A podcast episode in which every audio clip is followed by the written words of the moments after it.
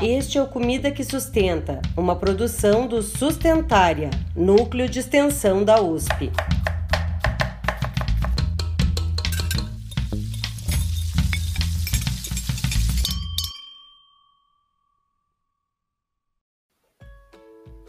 Olá, olá! Seja muito bem-vinda e muito bem-vindo ao nosso Encontro Sustentária. Pode chegar, sente, fica à vontade. Meu nome é Pamela de Cristine e está começando o segundo episódio principal da terceira temporada do Comida que Sustenta. Entre o primeiro e o de hoje, já lançamos outros três episódios, sendo dois da série Sustentária Explica e um da série Sustentária Eco. Não ouviu ainda? Corre lá e, se você já ouviu, Vamos adorar saber o que você está achando dessa temporada, com lançamentos semanais e diferentes formatos de episódios. E quem está comigo hoje na apresentação do episódio é a Mariana Razueta, que vocês já conhecem de outros carnavais, opa, digo de outros episódios. Oi, Mari! Oi, Pan! Oi, minha gente! É muito bom estar de volta a esse lado da produção, né? Normalmente eu fico do outro lado do microfone, mas é muito bom estar aqui hoje falando com vocês. Como a Pan já disse, meu nome é Mariana Raceueta e eu sou mentora do Sustentária e coordeno um grupo que produz esse podcast junto com a Nadine Marques, que vocês já bem conhecem, né, minha gente? E eu já vou começar minha participação trazendo o tema do episódio de hoje. Você já parou para pensar que antes da colonização do Brasil, os povos que habitavam esse território tinham seus próprios sistemas alimentares? Quer dizer, sua forma de se relacionar com os alimentos, desde a semente, passando pelo cultivo, pela colheita, distribuição, preparo, formas de ingerir e desfrutar dos alimentos. E é isso, e também sobre os sistemas alimentares que foram instituídos antes da chegada de outras lógicas que padronizaram todo esse processo, como aconteceu mais recentemente com a chamada Revolução Verde, que estamos, fal estamos falando quando dizemos sistemas alimentares tradicionais, que é o tema do episódio de hoje. Exatamente, Mari. E é importante diferenciá-los dos sistemas alimentares convencionais, ou seja, aqueles que são instituídos numa lógica mais padronizada, com monoculturas, produzidos em larga escala, enfim. Esses já estão ativos há algum tempo e para os quais estão sendo buscadas alternativas. E como acontece com os sistemas alimentares mais praticados mundialmente hoje em dia, né? E aqui eu deixo um spoiler. Uma das alternativas mais promissoras pode ser justamente voltar ao início. Quer dizer, recuperar o que os povos originários e culturas tradicionais faziam, aprender com isso e aplicar para reverter o que não está funcionando bem. E é justamente para falar sobre isso que a gente vai chamar as nossas convidadas de hoje, não é? Acho que a gente tem muito, muito, muito prazer de apresentar aqui hoje. A primeira é a Jennifer Tanaka, a nossa querida Jenny, que é de casa já, né? E conhecido, inclusive, de quem nos ouve, por sua participação na primeira temporada e na intertemporada que agora é mais recente. A Jenny é doutoranda e mestre em Ciências Sociais pela UFRRJ, Universidade Federal Rural do Rio de Janeiro, tendo se formado nutricionista pela USP antes disso. E claro, ela é mentora aqui do Sustentária. Oi, Jenny, seja muito bem-vinda de volta. Olá, Mari, olá, Pan, muito bom estar de volta aqui com vocês. É, ansiosa para o nosso papo, também já saudar né, antecipadamente a Cristina. Acho que vai ser uma boa conversa hoje. E a nossa segunda convidada, que temos o prazer de receber hoje, é a Cristina de Lima Bernardo, ou Cristina Potiguara, que é formada em hotelaria pela Universidade Federal da Paraíba e é mestra em antropologia social pela Universidade Federal do Rio Grande do Norte e faz parte da Organização da Juventude Indígena Potiguara da Paraíba e da Articulação das Mulheres Indígenas na Paraíba. Olá, Cristina, seja muito bem-vinda. Olá, meu povo, tudo bem? Bom dia, né? Bom dia, Jennifer, bom dia, Mariana, bom dia, Pan. Então, gratidão, né? Uma satisfação imensa estar aqui com vocês hoje acredito que nosso papo vai fluir super bem, né? A gente tem muita coisa para compartilhar, para aprender, principalmente, né? Então vamos que vamos, meu povo. Maravilha! Agora que apresentamos as nossas convidadas de maneira mais formal e profissional, queria pedir para elas nos, que que elas nos contem um pouco como que chegaram até aqui. Ou seja, quais são as suas trajetórias pessoais que levaram vocês aonde vocês estão agora. Cristina, você quer começar? Posso sim, tranquilamente. Então, meu povo, falar da trajetória da gente, da nossa trajetória é mergulhar, né, novamente em um, assim, voltar alguns anos atrás, né, então, assim, o que me levou chegar até aqui foi a minha própria infância. Então, tá pesquisando, né, sobre o meu povo é uma forma de eu estar tá devolvendo, né, um pouco do que nós produzimos enquanto contexto indígena, né, do que nós trabalhamos aqui. Quando eu falo infância é porque eu não fui criada pelos meus pais, fui criada pelos meus avós. Então, assim, meu avô e minha avó é, sempre foram agricultores, vários roçados aqui, né? Tem um no Paú e no Arisco, são tipos de solos diferentes aqui no nosso território. E daí a minha infância era muito resumida entre o roçado e a casa e a casa de farinha. Então, na medida que foram passando-se os anos, é, eu fui né, tomando ciência, ficou em casa é, eu e minhas duas irmãs, né, eu tive que voltar para casa dos meus pais, que daí já não estava com meus pais é, completos, como posso dizer. Fiquei apenas com meu pai. É, minha mãe, é, por outros motivos, teve que ir embora, e daí eu fiquei cuidando das minhas irmãs. Então, eu acabo falando que a alimentação para mim também foi um refúgio. Né? Então, assim, um refúgio onde eu pude estar, de diversas maneiras, é, é, jogando meu sentimento dentro daquela comida, né? Eu falo que eu nunca, nunca fiz, é, nunca preparei nenhum tipo de comida com raiva. Então, assim, eu sempre fui, o povo geralmente fica com raiva, vai dormir, qualquer coisa, não, vou cozinhar. Vou cozinhar, vou extravasar. Então, assim, para mim, a, trabalhar com alimentação, né, vir para a alimentação, além de ser devolutiva, porque eu vou estar falando realmente da, da, história do meu povo, da forma como meu povo opera, né, dentro da, da, da agricultura e de como é, é importante a agricultura para meu povo, mas é também um tá, né, fazendo, é, refrisando um pouco do que eu vivi, tá contando um pouco da minha história. E daí, quando chegou na graduação, eu sou a primeira mulher meu, da minha família a entrar na universidade a entrar na graduação, a entrar no mestrado e a sair, graças a Deus eu consegui sair com êxito de todos. E daí é, são várias coisas que passam pela cabeça, né? O primeiro que eu, aqui a gente usa muito assim, abrir picada. Abrir picada é geralmente um terreno que não, não, não, não é acessado por muita gente e assim sempre tem que ter o primeiro, né? Então o primeiro vai ser o primeiro de tudo. As primeiras rapadas é você que vai levar. Então assim eu gosto de falar que até as feridas que durante todo esse processo foram sendo abertas, foram cicatrizadas, fizeram parte dessa minha trajetória, né? Então é importante até porque eu sempre que eu preciso, quando a gente se perde um pouco, se perde um pouco de si, eu sempre que preciso eu olho para elas, né? E digo, ó, tu viesse daqui, estás até aqui. Então, assim, tudo tem um motivo, tudo tem uma razão, tudo tem um porquê. Então, falar de alimentação na graduação foi um desafio, até porque dentro do meu povo potiguara pouco se tem trabalhado. Na realidade, as pessoas que trabalham, trabalham muito mais turismo e às vezes é que adentra na alimentação, mas falando que pode encontrar no território. A fundo mesmo, é, que eu me lembro de todas as biografias que eu pesquisei aqui no Povo Potiguar, a minha está sendo a primeira, mas aí ela veio também com uma questão de estar tá observando também as movimentações sociais por trás né, dessa prática, né, por trás da agricultura. Porque, inclusive, até na minha dissertação eu falo que nós, enquanto povo, né, nós, enquanto povos, às vezes a gente não para para pensar como cada movimento é realizado, né, por quem, as divisões, então só a gente só vive, então assim a gente feito, né, para viver, tá realizando essas práticas, mas assim a gente não se pergunta também o porquê. Então só a partir da, da, dessas minhas pesquisas é que eu tive muita compreensão de tudo que está por trás, né? Desde a socialização, desde a coletividade, desde a divisão de gênero que existe, né?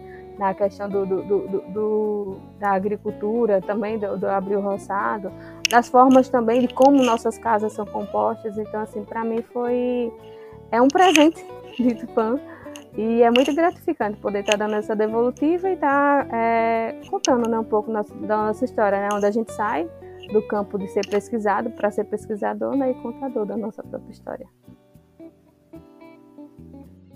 Cristina, muito obrigada, que coisa mais linda! e Jane, agora é sua vez. Como que você chegou até aqui? É uma delícia poder ouvir né, a história dessas mulheres pioneiras, como a história da Cristina, né? É, me coloca um pouco assim lado a lado, né, nessa luta da gente pensar a alimentação por outros olhos, né? Então a Mari contou um pouco, a minha trajetória começa na nutrição para pensar alimentação. Hoje em dia, né, eu sou doutoranda em ciências sociais, estudando essas aproximações, né, os nexos entre alimentação e política.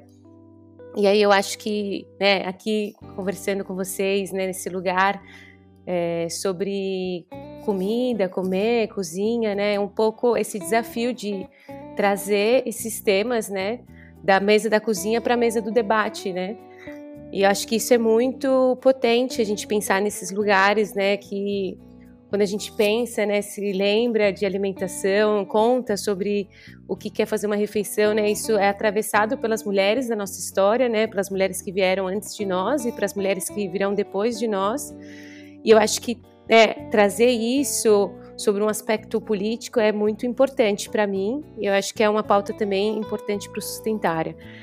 E aí, né, então, um pouco nessas andanças, a vida pessoal vai se misturando, né, com a vida acadêmica, então eu sou de São Paulo, estou finalizando meu doutorado no Rio e hoje me encontro aqui no sul da Itália, na Sicília, onde eu vivo, né, num sítio, é, e aí também abrindo a picada, né, um pouco como a Cristina falou, um pouco dessa transição da cidade para o campo, me colocando muito nesse lugar que a pesquisa me trouxe, né, dessa curiosidade genuína e de querer fazer diferença com o meu viver também, né, nesse habitar no mundo.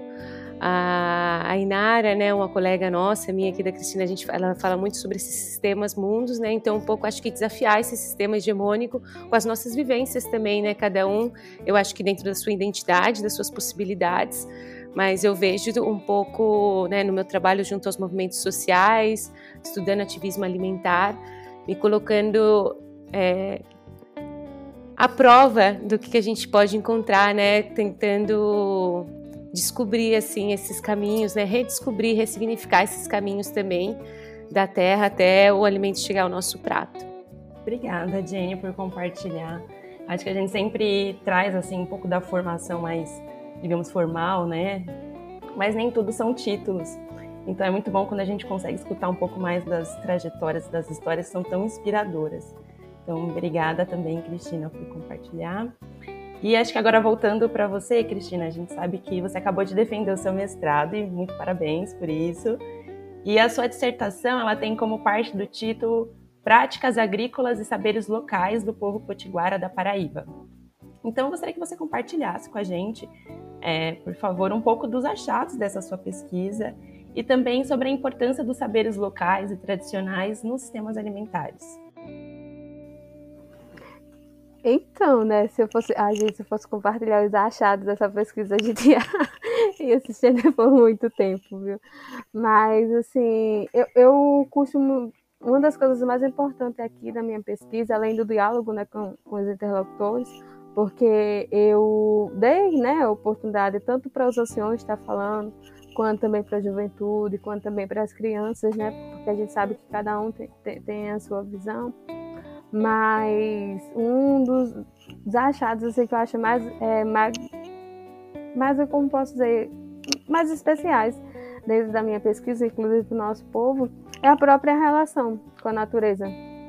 É, eu sabia né, que a gente tinha um, um, certo domínio, né, tinha uma conversa, embora tenha muitas pessoas que não acreditem muito no, no, diálogo entre o humano e a natureza, eu acredito fortemente que a gente, quando a gente é, é, é conversa com a natureza, a gente consegue identificar muitas coisas e quando a gente volta, para a questão do sistema agrícola, da forma como é produzida, né, da forma como ela é implementada aqui no nosso território, por mais pessoas que digam assim, não, nunca conversei com a natureza, mas assim, compreende de fato, né, com, com, como a natureza funciona.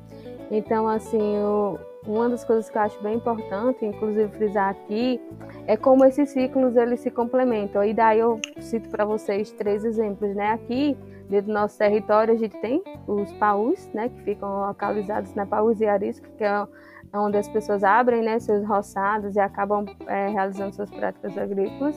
A gente tem nossos rios, que fica proximidade aos paus aqui, que o pau já é um, um, um, tipo de solo mais úmido, né, que fica proximidade dos rios, e a gente tem as casas de farinha.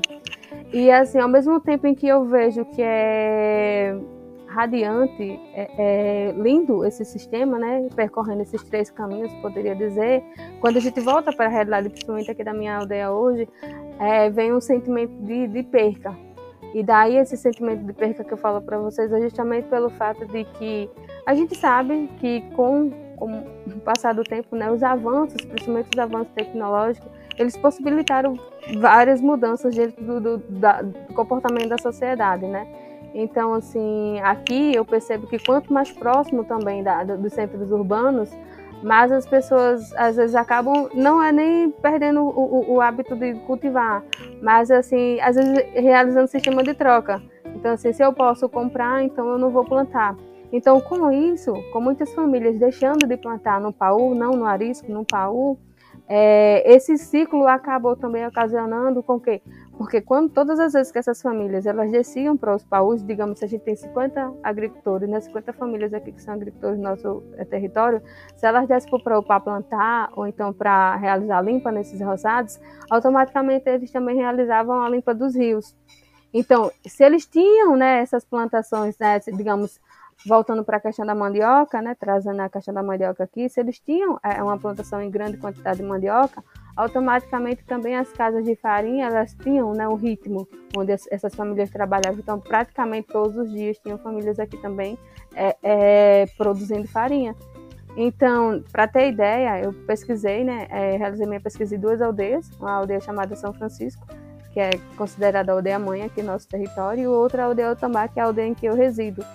Essa aldeia São Francisco, ela teve um tempo que houve oito casas de farinhas, e hoje ela se resumiu em duas.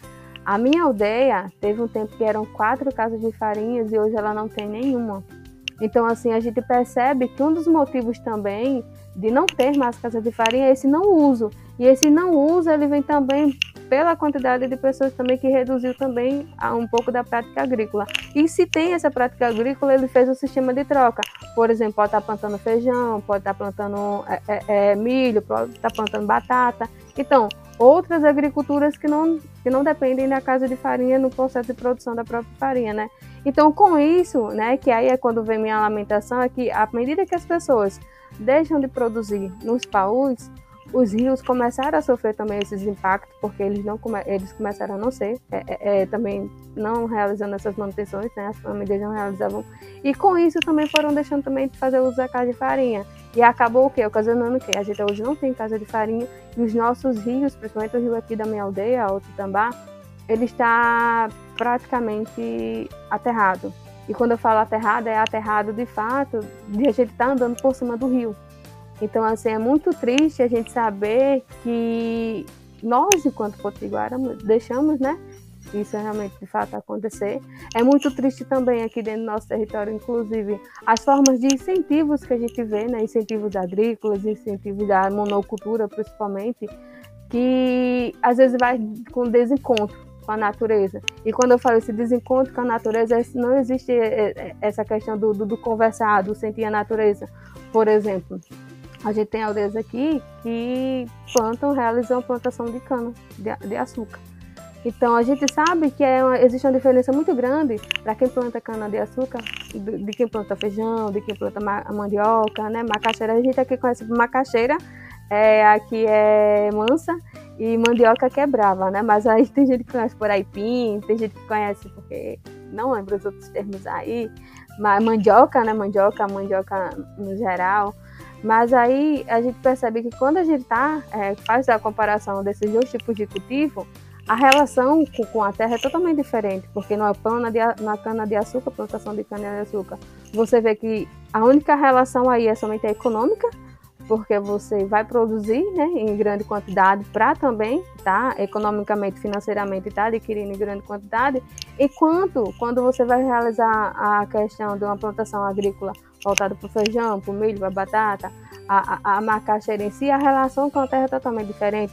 Você respeita o horário de plantar, você respeita o horário de colher, você respeita o horário que vai realizar, por exemplo, um, um, uma limpa, você respeita até o fogo, né? A questão do fogo é um fogo controlado das pessoas que se usam. Então, assim, é, tem um tempo, por exemplo, você não planta é, quando a lua está minguante. Então, assim, são vários calendários que as pessoas, que os potiguares, ele acabam ativando. Né? A gente fala aqui que existem os calendários festejos, os calendários agrícolas e os calendários lunar. Né? Que dentro do nosso território é bem importante estar tá realizando as práticas agrícolas seguindo esse, esse segmento. E isso a gente não, não, não, vê quando a gente, por exemplo, plantação de eucalipto, que a gente sabe que existe por aí afora. Então, assim, são vários outros tipos de monocultura, de cultivo, que não dialogam. Então, assim, um dos meus principais achados na pesquisa foi estar tá identificando, né, do quanto é importante o sistema agrícola, um sistema agrícola controlado, né, principalmente é importante a gente até enfatizando isso, porque não é que a gente quer, né, que as pessoas comecem a produzir em grande quantidade, não, mas sim continuar cultivando também esse conversar, esse entendimento com a natureza. Cristina, pesquisa é interessante demais. Parabéns de novo pela sua defesa do mestrado.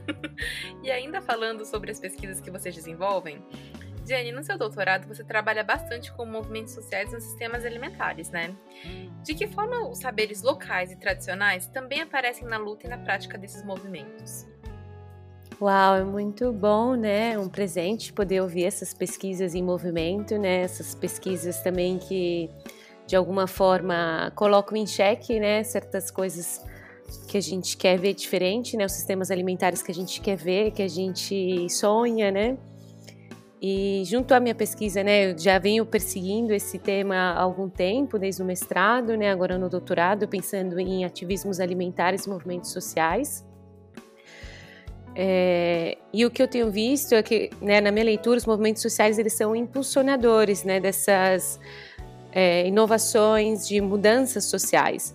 Então, é, de forma resumida, eu diria o que está em xeque, né, alguns autores vão chamar de de um lado a comida de nenhum lugar e do outro lado a comida de algum lugar, né? Então essas diferenças, se esse sistema hegemônico, né, dominante coloca aí como um alimento sem identidade, um alimento sem qualidade simbólica, um alimento que ele é anônimo, né, que ele não é ligado ao seu local de origem, que ele é ligado a um local industrial qualquer, né, e que ele não é identificado, ele é dessocializado. Esses movimentos sociais, né, por exemplo, o movimento dos trabalhadores sem terra, com quem eu, trabalho no minha tese de doutorado, eles vão disputar, né, isso, vão colocar em questão esse lugar, justamente é, reivindicando um alimento que ele tem local de origem, que ele tem uma história, que ele tem um porquê, né, que ele dialoga com a cultura local. Né, então, dessa forma que eu tenho visto aí os movimentos sociais lidarem com isso, né, e numa pesquisa recente, né, no levantamento recente que eu fiz também junto é, a Inara, pensando na Marcha das Margaridas, né, que é também um movimento de mulheres camponesas e a marcha das mulheres indígenas, né, pensando, por exemplo, o lugar das margaridas, as margaridas vão se colocar então como guardiãs de saberes populares que elas herdam, né, da sua ancestralidade. Então, o que, né, pensando esses nexos entre política e alimentação, a gente vai ver muito isso nessa disputa então entre esses sistemas, né, e mostrando que é, esses movimentos sociais mostrando outras formas de ver alimentação, né? Então acho que isso se liga muito, por exemplo, com do lugar de onde eu falo, né, como nutricionista, que a gente fala então de olhar os alimentos para além dos nutrientes, né, olhar para as histórias desses alimentos. E acho que os, esses movimentos sociais eles estão contando essas histórias, né? Eles estão dizendo a gente quer uma alimentação saudável. O que que significa alimentação saudável? Não significa ser só um alimento rico de certos nutrientes, mas ser um alimento, né, que protege a natureza, que está em relação com a cultura, que ele né, seja algo que as pessoas queiram comer, que as pessoas possam determinar o que plantar, o que comer, que seja soberano. Né? Então, um pouco nesse sentido aí que eu tenho visto esses, essas ligações. Bom, e agora acho que eu vou aproveitar para fazer então uma pergunta para vocês duas, que é como vocês enxergam a presença ou não de alguns alimentos tradicionais desse território nosso, que foi chamado de Brasil, e como isso impacta o padrão alimentar dos brasileiros hoje? Eu, particularmente, quando eu vejo alguém estar tá consumindo, né, digamos, um produto que a gente consome muito aqui, eu, vou, eu gosto muito da, de falar da mandioca, né? Então, assim, não sei se vocês perceberam, mas eu sempre vou correr para cá. Mas, por exemplo, quando a gente vê né, outras pessoas ah, consumindo muitos dos pratos né, que podem ser elaborados a partir da mandioca, é, eu vejo como uma promoção e, e, e divulgação de, de, de, dessa raiz que é tão potente, né? Que se a gente pegar, eu acredito que cerca de 80% é a, dos povos indígenas aqui no Brasil tem como a mandioca como uma primeira base né, alimentar. Inclusive, eu costumo até aqui dizer que se a gente for montar um, um, um, um, cronograma aqui, um cardápio, a gente consegue comer mandioca todos os dias sem repetir um prato, né? De diversas formas de, de pratos elaborados a partir da mandioca que a gente consegue é, é, produzir. Por exemplo, aqui mesmo no meu povo, só beiju, a gente tem 12 tipos de beiju. Então, assim, diversos pratos, a gente coloca aí quase 40 pratos a gente consegue estar tá produzindo a partir da mandioca. E quando a gente vê né, alguém consumindo, a gente sabe que, vou ser bem sincera com vocês, às vezes a gente sabe que o consumir, ele, ele, ele tem dois modos. Tem gente que consome por necessidade e tem gente que consome porque de fato tem uma relação com, com, com esse alimento. E daí é o que eu acredito quando a gente vem, que inclusive até trabalho na, na, minha dissertação, sobre comidas fortes e comidas fracas, né? Quando a gente produz um determinado alimento, a gente está entrando em sintonia com aquele alimento. Então, assim, para mim, essa é uma comida forte, porque ela não apenas é, vem nutrir a questão da, da, da, da do físico, né, da matéria, ela também vem para o espiritual, até porque você está consumindo algo que você, que você produziu. Então, assim, a gente sabe que hoje, inclusive cada dia que se passa é, no, no, nos mercados, né, nos grandes mercados, gente, eu vi uma banana descascada sendo vendida. Eu disse assim, a que ponto a gente chegou que até a banana já está vendo descascada? Eu vejo que as pessoas estão tendo menos relação com o alimento que estão consumindo. E para mim isso é uma problemática, porque se você se alimentar bem, né, você vai ter um, um, uma saúde positiva, né? Então, se você também não tem essa, essa boa alimentação, esse saldo negativo vai aparecer, se não agora, futuramente. E o fato de você ver outras pessoas consumindo, eu vejo muito na questão de valorização e que é daí quando a gente pega e faz as, usa aquelas frases de efeito, né? Talvez muitas pessoas não gostem nem dos indígenas, talvez nem acreditem que os indígenas existem, mas é da nossa base de alimentação que vocês acabam é, se alimentando. Então, assim, tiveram que, né, de certa maneira, recorre sempre aos nossos costumes, às nossas tradições para se alimentar. E hoje está na moda, né, a questão da tapioca, crepioca, esses, esses pratos mais gourmetizados aí, podemos dizer, mas a base alimentar não deixa de ser uma base de um indígena, de um povo indígena. Celebro muito a fala né, da Cristina. Eu e Cristina temos interesses em comum, né? Lidero o grupo aqui no Sustentária sobre alimentação brasileira, com foco em mandioca.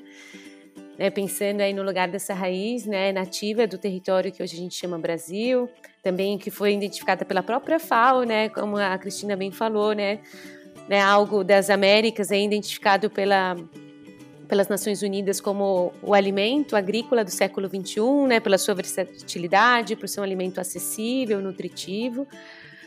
E eu acho que né, o aspecto de pensar em alimentos tradicionais né, na nossa alimentação hoje, acho que se liga muito ao conhecer esses alimentos e esse saber fazer e o saber comer, né? Acho que esses dois aspectos assim são muito é, importantes a gente ter em mente quando a gente pensa sobre isso, né? É, acho que a Cristina traz aí alguns exemplos interessantes, né, sobre, por exemplo, conhecer de onde esses alimentos vêm, se envolver no plantio desses alimentos, né, acho que isso poderia entrar nesse saber fazer, né, talvez a gente até consuma algum desses alimentos no nosso dia a dia, mas acho que a gente também se, poder se provocar a pensar de onde vêm esses alimentos, quais são as histórias desses alimentos, quem está por trás, né, quem são as, as de quem são as mãos que plantaram aquele alimento, acho que isso é essencial para a gente poder estar tá, é, né, tá conectado com o que a gente consome, né? Para a gente poder realmente ter uma ideia do que, que é o sistema alimentar, né? Que é muito mais do que esse prato de comida que está na nossa frente hoje, né? Essas escolhas que a gente faz influenciam nas outras pessoas que né, se somam com a gente dentro desse sistema alimentar, né? Então, por exemplo, né, no nosso manifesto é, pelo reencontro do Brasil com a mandioca, a gente fala da importância né, da mandioca ganhar mais espaço, né? Talvez ela até entre aí nesse assunto do fit, né, da tapioca, da crepioca, como foi dito, mas muitas pessoas até nem sabem que a tapioca é feita de mandioca, né? Então, acho que a gente, assim, é dar um passo para trás e se poder se engajar e ter mais interesse nesse saber fazer, para a gente poder saber comer, né? Conhecer novas receitas, conhecer 12 tipos de beiju. Acho que isso é valor para a gente, né? Isso é alimentação brasileira. Outros pontos que a gente traz também no nosso manifesto, pelo reencontro do Brasil com a mandioca, é que a mandioca possa, né? Mandioca e outros alimentos tradicionais, nativos do nosso território, possam fazer parte das prescrições dietéticas, né? Para os meus colegas nutricionistas, por exemplo, hoje abri por curiosidade, né? Uma tabela de composição muito conhecida no mundo da nutrição, a tabela TACO. Se a gente olha, só tem polvilho doce na tabela TACO, nem tem polvilho azedo, não, a gente não, não tem é, acesso né, às evidências para a gente poder, por exemplo, prescrever, né, como nutricionistas, esses alimentos também. Né? Então, eu acho que a, esses alimentos têm muito espaço a ganhar né, nas prescrições dietéticas, nas salas de aula, dentro das universidades, como é, objeto das nossas pesquisas também. E um outro ponto, né, e último que eu colocaria é que, é, né, esses, que esses alimentos, né, que essa forma de se comer também possa ser parte né, do, de programas agrícolas, de incentivo à agricultura né, de base familiar e agroecológica e a de políticas públicas que tanto suportem né, a ideia da segurança alimentar e do combate à fome. Né? Acho que não só, então, né, provocando aqui a gente poder pensar esse espaço, né, de alimentos tradicionais aí dentro de uma perspectiva sistêmica que apoie, né, não só os nossos, é, né, dialoguem não só com os nossos afetos, né, com as nossas histórias, mas também dialogue com uma conexão entre produtores e consumidores, com uma nova forma de ver o sistema alimentar, né, para cada vez a gente ter e fazer parte desse sistema alimentar que a gente quer ver e acredita, né, que também seja não só um sistema alimentar, mas sistemas alimentares, né, que a gente possa ter trocas como a gente está tendo aqui hoje, né, ouvir a história da Cristina, ouvir né, os modos de fazer e os modos de se alimentar do, do seu povo e que a gente possa também é, encher a boca e conhecer tantos modos, né? Por exemplo, de comer mandioca. Né? Acho que a gente precisa um pouco se colocar nesse lugar de, de querer saber mais, né? De se engajar. Então, gente, falando, é, eu compartilho totalmente do pensamento, né, da, da, da Jennifer, porque a gente sabe que dentro, né, do Brasil em si, acho que às vezes o que falta é justamente essa, essa questão também de conhecimento e proximidade. A gente sabe que quem mora né, nos centros urbanos tem aquele limite de, de, terra reduzido, limite de canto reduzido, mas mesmo assim não chega a ser também, digamos, um motivo para 100% da tua alimentação ser voltada apenas para um supermercado produzido por outras pessoas. Até porque você pode estar também dentro da cidade e estar cultivando outros tipos de relações, né? A gente pode até falar com relação a próprias as plantas medicinais, que não ocupam tanto espaço, mas mesmo assim a gente sempre recorre a uma drogaria, né, para poder estar tá, é, é, realizando essas, essas medicações.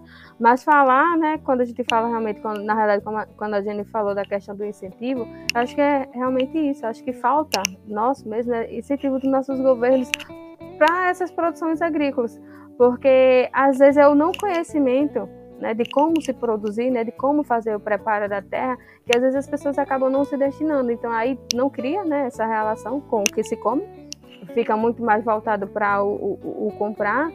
E eu gosto de falar que o meu trabalho, é, eu vou ser bem sincera a vocês, ele um dos meus principais focos do meu trabalho para a leitura, né? Ele não é nem para fora do, do, do povo potiguara, ele é para dentro do povo potiguara mesmo porque eu já vi pessoas falando que, aqui dentro do território mesmo, algumas pessoas ou outras falando, que não vê motivos e razões para entrarem é, é, produzindo, por exemplo, uma plantação de mandioca ou de macaxeira, que não existe lucratividade. E daí eu, eu dialogo justamente com esse caminho de dizer existe lucratividade sim, pelo fato de você estar tendo relação com o que está sendo produzido, você vai estar tá tendo relação com o que vai ser consumido. E outra coisa, a gente tem que realmente estar é, tá é, dimensionando né, esse campo é, plano de que às vezes a gente acha que da mandioca só se aproveita somente a raiz, que é a própria mandioca, né? Poderíamos dizer o fruto, mas não é. A planta da mandioca ela é 100% é, é, é comestível. Então, assim, o que a gente vai estar tá identificando aí, obviamente, são os modos de como a gente pode estar tá trabalhando. Por exemplo, a mandioca aqui para a gente que é ela só pode ser consumida a partir de uma torrificação. Já a macaxeira, para a gente aqui, né, que é o aipim, onde muitos no sul acredito que, que devam conhecer, ela pode ser consumida de qualquer forma, inclusive até in natura. Então, assim, às vezes o que falta é justamente essa relação. E a gente com, consegue estar tá produzindo também uma infinidade de subprodutos a partir dessa mandioca. Então, assim, às vezes o que eu acho é que falta realmente, de fato, a incentivação. E é isso que eu, junto com a OGIP, junto com a MIP, junto também com outras organizações aqui dentro do nosso povo, vai começar a estar tá ensinando essas informações dentro da, da, das escolas. Porque tem como você se formar também na, na universidade, tem como você sair e também estar tá produzindo, né? Não deixando também essa tradição, é, não vou falar nem morrer, porque sempre vai ficar um ou dois que vai estar produzindo, mas não deixar essa tradição escassa, né? Então, assim, é importante a gente estar tá também valorizando o que a gente produz e o que a gente come. Ai, gente, que privilégio ouvir tantas reflexões maravilhosas. E aqui também saltando a nossa rainha mandioca, e aí eu acho que já podemos ir para o nosso próximo quadro, né, Mari? Sustentária Indica.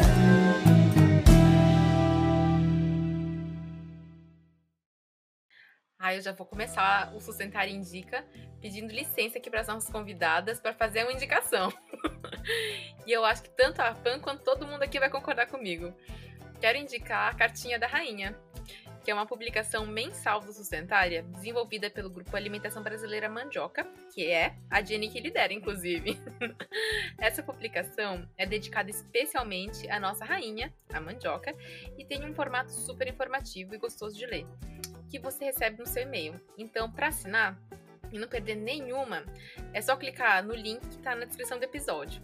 E Jenny, espero não ter roubado aí a indicação que você tinha preparado. É, reforço, né, a indicação da Mari. Então, a cartinha da rainha, a gente vai mandar já agora a edição de março, que vai falar sobre a mandioca no Centro-Oeste. A gente trabalhou nas últimas cartinhas, uma cartinha para cada região do Brasil. Então, para quem também, como nós, aqui é apaixonada ou apaixonado por mandioca, todo mês tem uma publicação só dedicada à nossa rainha. Então, aproveitando né, as outras indicações que eu queria fazer também, é indicar um livro que eu já ouvi vocês falando aqui, que é esse livro aqui, que é os Sistemas Alimentares e Alimentação Sustentável, com o qual eu contribuí com um capítulo né, chamado Movimentos Sociais Populares é, Mais Justos e Sustentáveis. Então, nesse capítulo, eu e a Inara Nascimento, a gente trabalha um pouco a ideia né, do que, que tem a ver a gente falar sobre sustentabilidade, saúde e alimentação com movimentos sociais populares, falando aí da Marcha das Margaridas e da Marcha das Mulheres Indígenas. Então, já com, essa, com esse gancho, né, parto para minhas últimas indicações, que é para vocês ficarem de olho com a confirmação da Marcha das Margaridas e da Marcha das Mulheres Indígenas que vai acontecer esse ano, em 2023, muito provavelmente ali no início do segundo semestre. É, são né, marchas que acontecem em Brasília, que já reuniu só a Marcha das Margaridas mais de 100 mil mulheres no Planalto Central, mulheres das águas, dos campos e das florestas, e agora também as mulheres da cidade.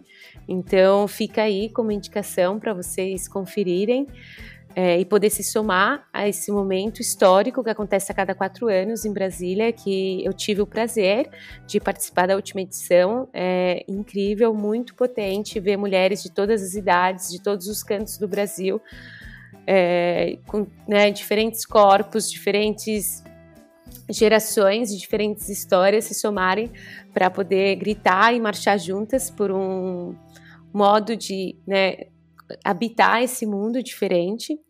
E por fim, que vai acontecer também é, nesse ano, é a Quarta-feira Nacional da Reforma Agrária, organizada pelo MST. Vai acontecer em São Paulo, no Parque da Água Branca. E a confirmação do dia vai acontecer agora no próximo período, mas já tá, o movimento já adiantou que vai ser possivelmente em maio. Então, quem estiver em São Paulo e quiser conferir, né, a reforma, a, a, Feira Nacional da Reforma Agrária também é um super evento que reúne mais de 200 mil pessoas em diversos dias. É, de feira. E também, né, em geral, nas feiras acontece esse, momen esse momento da culinária da terra com as barracas, né, as diferentes tendas para cada estado do Brasil. E eu acho que ali a gente pode estar muito mais perto das pessoas que produzem é, alimento de verdade com as suas receitas e os seus sabores. E aí acho que fica uma oportunidade para quem está numa cidade como São Paulo, né, poder experimentar e estar mais perto das pessoas que produzem e se somar a esse movimento. E o que você trouxe de indicação para a gente hoje, Cristina? A gente, é, como eu posso dizer, eu estou tão contemplada com as indicações que a Ana fez. Mas tem uma indicação que eu gosto muito de estar tá falando, é, inclusive está presente na minha dissertação. É, o título é Comida Forte e Comida Fraca, né, feito pela o Felipe Hanna de Almeida Oliveira, em Florianópolis, foi do ano 2009 que vem falando né, sobre esse contexto, né, sobre interação, sobre como as pessoas podem estar, né, a partir de que momento identificar né, as comidas fortes, comidas fracas, né, sabendo de, de existem vários conceitos para a gente estar tá chegando a essa de, é, finalidade.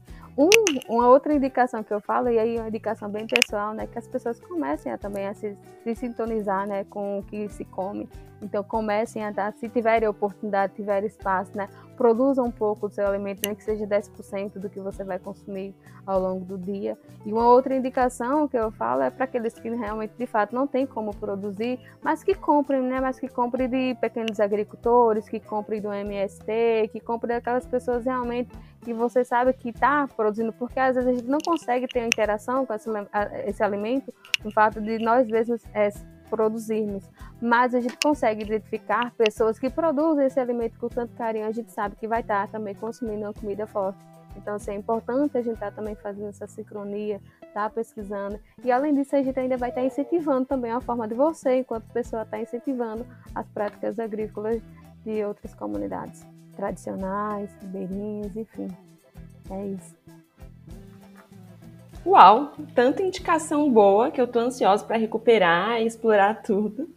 Mas calma que essas indicações estarão todas listadas na descrição do episódio para ajudar todo mundo a acessá-las depois. E eu vou aproveitar para fazer uma indicação também, que foi o nosso segundo episódio lá da primeira temporada, que é especial sobre a mandioca. Então a mandioca foi muito citada aqui e a gente tem uma participação lindíssima também da Jenny nesse episódio.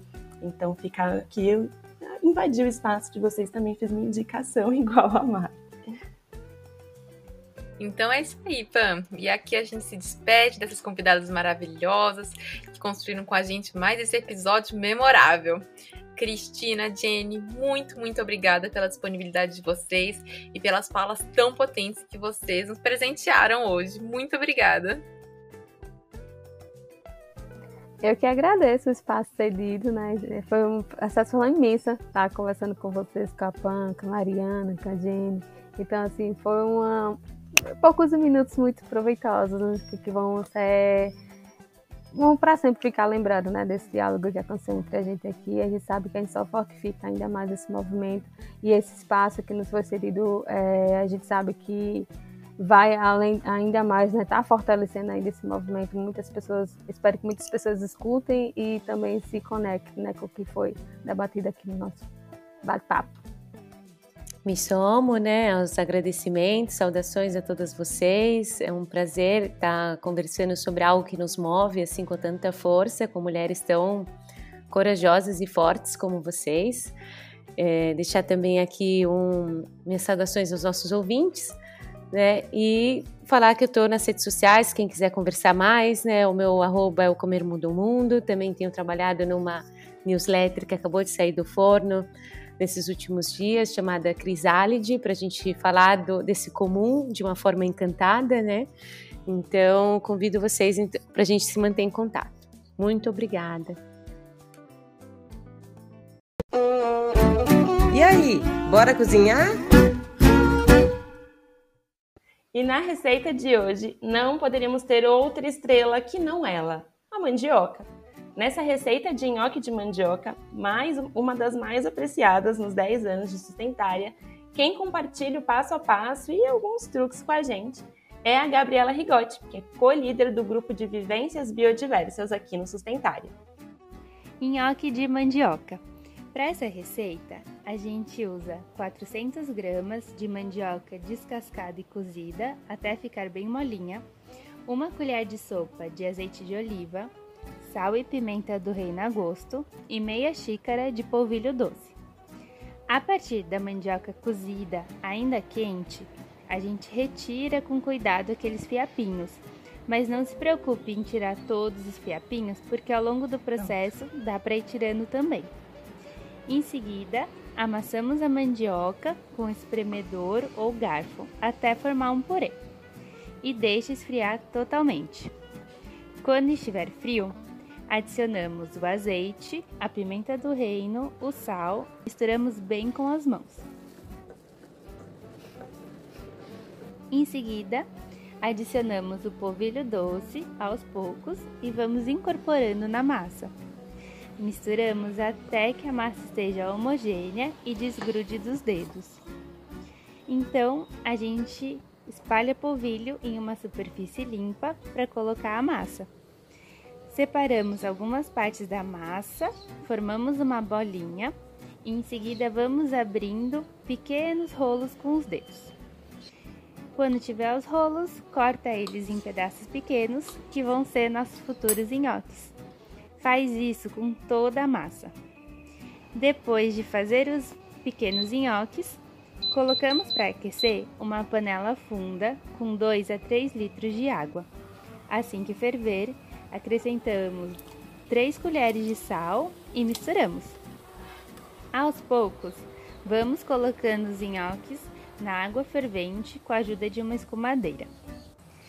Quando eles sobem para a superfície, quer dizer que já estão prontos, então a gente pode retirar com a escumadeira e colocar em uma travessa.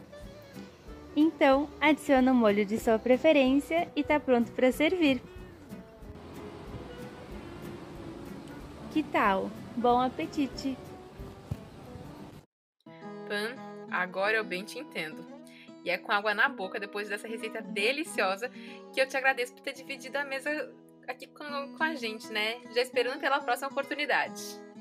Ah, eu que agradeço pela parceria, Mari. E como não poderia deixar de ser, deixo aqui um agradecimento especial a todas as pessoas que estiveram com a gente hoje, nos bastidores, nas entrevistas e também você que está ouvindo a gente.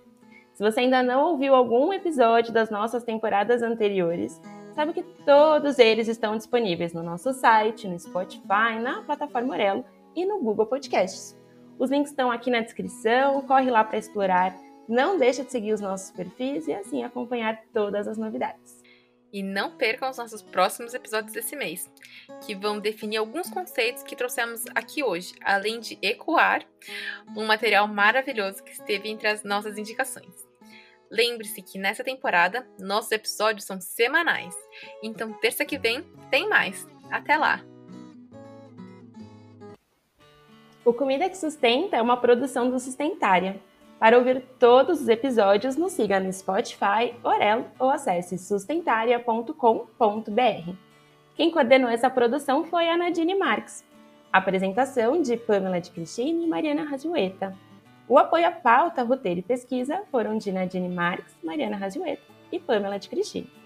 A curadoria de receitas foi do grupo Vivências Biodiversas e de Daniele Freitas. A edição de Mariana Tim e as trilhas sonoras de sonoplastia de Daniela Viana e Fernando Curain. Os materiais de divulgação são de Clarissa Taguchi e Catarina Cruz. O Sustentar é um núcleo de extensão da USP, idealizado e coordenado pela professora Aline Martins de Carvalho, no Departamento de Nutrição da Faculdade de Saúde Pública da USP.